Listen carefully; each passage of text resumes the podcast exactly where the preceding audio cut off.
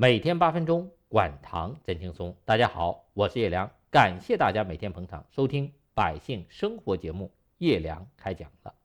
昨天我们说到，北京门头沟一位七十岁的听众朋友，经过五天的管糖食疗，每天餐前喝管糖食疗汤，早餐前喝，晚餐前喝，五点血糖都降了不少。像空腹血糖，十二月二十四号是八点九。到了十二月三十号就降到了七点九，虽然这个才降低一个点，但餐后血糖降低的就比较明显，特别是餐后两小时血糖从十九点八降低到八点四，一是降低到十一点一以下了，二是数值本身也降低了十一点多，五点血糖的最高点。从十九点八降到九点四，这餐后血糖降低的非常明显，最高值降低了十个点还多。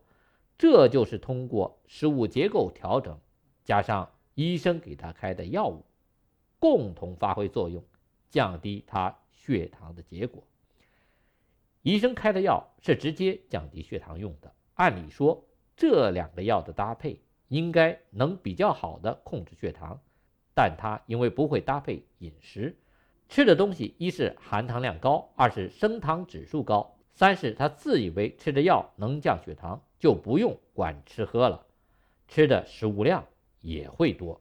这人老了，不是过去年轻的时候了，代谢慢了，活动量也小多了，这吃的食物一多，升血糖的力量就大，这血糖一升。要么转化为糖原，要么转化为脂肪。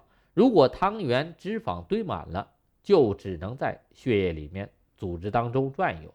这血糖没事在血管里、在细胞外瞎溜达，用不了多少年就会破坏血管、破坏神经、破坏细胞、破坏器官。所以老先生血管、神经细胞都出现了问题，动脉硬化、耳鸣，还有视力模糊、四肢发痒。睡眠不好，身体乏力，小便起泡沫，夜尿频多，这些症状都说明老先生的身体被升高的血糖不断侵蚀破坏着。总有一天，这心血管会受不了心梗，脑血管会受不了卒中，眼底血管会受不了失明，肾血管会受不了尿毒症，大腿的血管会受不了糖尿病足。特别是他过去的血糖高点。在十一以上，低点也八九了。这么高的血糖对身体的破坏性是非常大的。通过五天的胰岛功能恢复测试，这血糖很快就降到了十以下。这说明他的胰岛功能完全可以通过食物结构的调整，通过餐前喝粗纤维管糖食疗汤，不断得以恢复。我们很多人会问。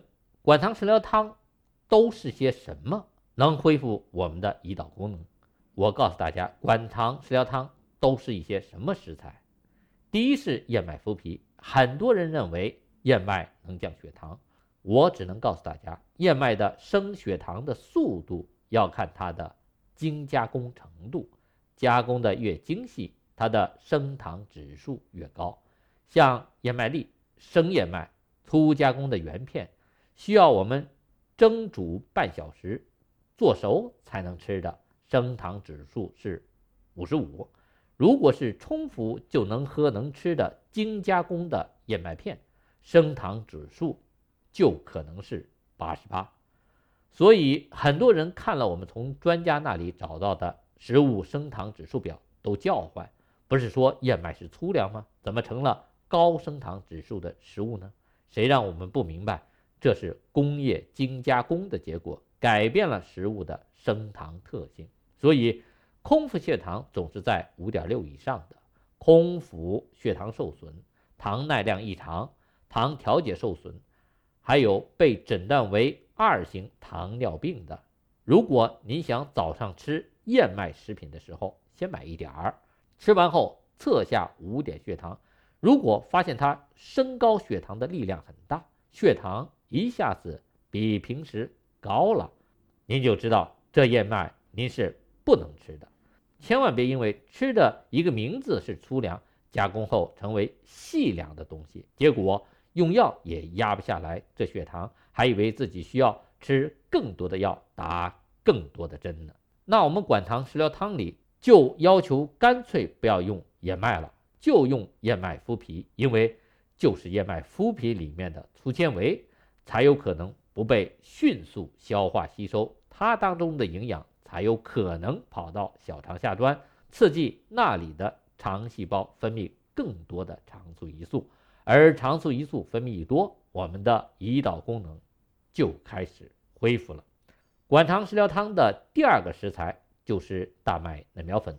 估计得肿瘤的病人都知道，有一种青汁疗法，青颜色的青，榨汁机的汁，就是用大麦嫩苗粉冲泡的。这个大麦嫩苗粉营养丰富，还是高碱性食物。如果我们控制饮食的时候，特别是在减少主食后，我们开始会有一段时间感觉嘴里不是味道，身上不是滋味。饥饿感比较强，小便也味道大。如果您去做个尿常规检查，说不定尿中还有点酮体。这个时候，如果您喝上大麦嫩苗粉青汁，您很快就感觉身体舒服多了。就是因为大麦嫩苗粉维生素含量高，碱性高，可以对冲因为体内酮体量多了身体的不舒服感。第三个食材就是豌豆青苗了，也叫豌豆苗，就是南方人爱做汤的那种长长的带叶子带梗的蔬菜。这豌豆苗不要切，就用清汤煮开了吃。